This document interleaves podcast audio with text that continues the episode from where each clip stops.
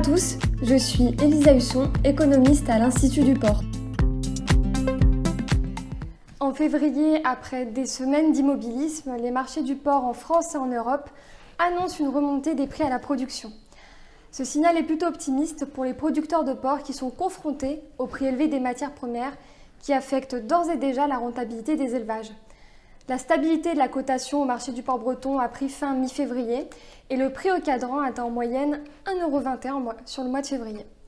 Le prix des ports classés SCE atteint aussi 1,39€ en hausse de 0,4% par rapport au mois de janvier, mais toujours en net recul par rapport au prix de l'an dernier de l'ordre de 16%.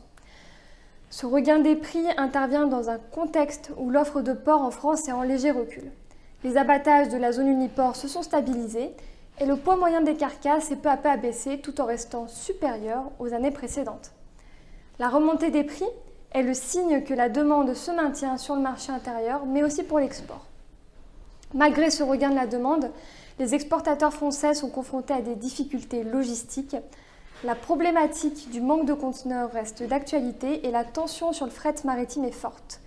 Cette situation entraîne des hausses records du prix du transport maritime, des embouteillages pour les chargements et déchargements dans les ports et un allongement des délais de rotation des conteneurs. Les trajets Asie-Europe et Asie-États-Unis concentrent le plus de la demande et sont particulièrement impactés par cette pénurie de conteneurs. En Europe, les ports français sont fortement perturbés. Les routes maritimes au départ du Havre sont de moindre importance et les conteneurs sont préférentiellement dirigés vers les grands ports européens. Certains opérateurs français commenceraient même à acheminer la viande par camion sur ces autres ports. Ailleurs en Europe, la remontée des cours a été encore plus franche qu'en France. La demande est soutenue et le marché semble plutôt fluide malgré les épisodes neigeux au cours du mois de février. L'Espagne a été l'un des premiers marchés à voir ses cotations repartir à la hausse et reprend ainsi la tête des références européennes. La demande est forte et l'optimisme est de mise à l'approche de Pâques et vis-à-vis -vis des importations chinoises. Les capacités maximales d'abattage auraient d'ailleurs été atteintes dans le pays.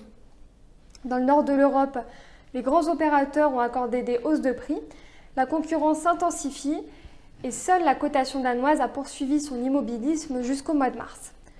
En Allemagne aux Pays-Bas, l'offre recule et la demande est grandissante. Le marché singapourien aurait d'ailleurs décidé de rouvrir ses frontières aux produits allemands, une annonce plutôt positive pour les exportateurs. La remontée des cours observés sur le marché en France et en Europe en février se poursuit jusqu'à aujourd'hui et devrait se maintenir dans les prochains mois. Enfin, dans le monde, les situations sont par contre plus diverses et les évolutions des prix des ports contrastées. Aux États-Unis, les demandes intérieures et extérieures soutiennent la progression des cours. Ceux-ci ont augmenté de l'ordre de 13% en un mois. Au Brésil, en revanche, les prix du porc se maintiennent sur un plateau équivalent à 1,27€ par kilo. Et pour terminer, en Chine, la tension sur le marché redescend après les festivités du Nouvel An. Le prix du porc recule de plus de 10% en un mois, mais les prix restent élevés et les élevages chinois ont assisté à une recrudescence des problèmes sanitaires cet hiver. Ainsi s'achève notre rendez-vous. Merci et à bientôt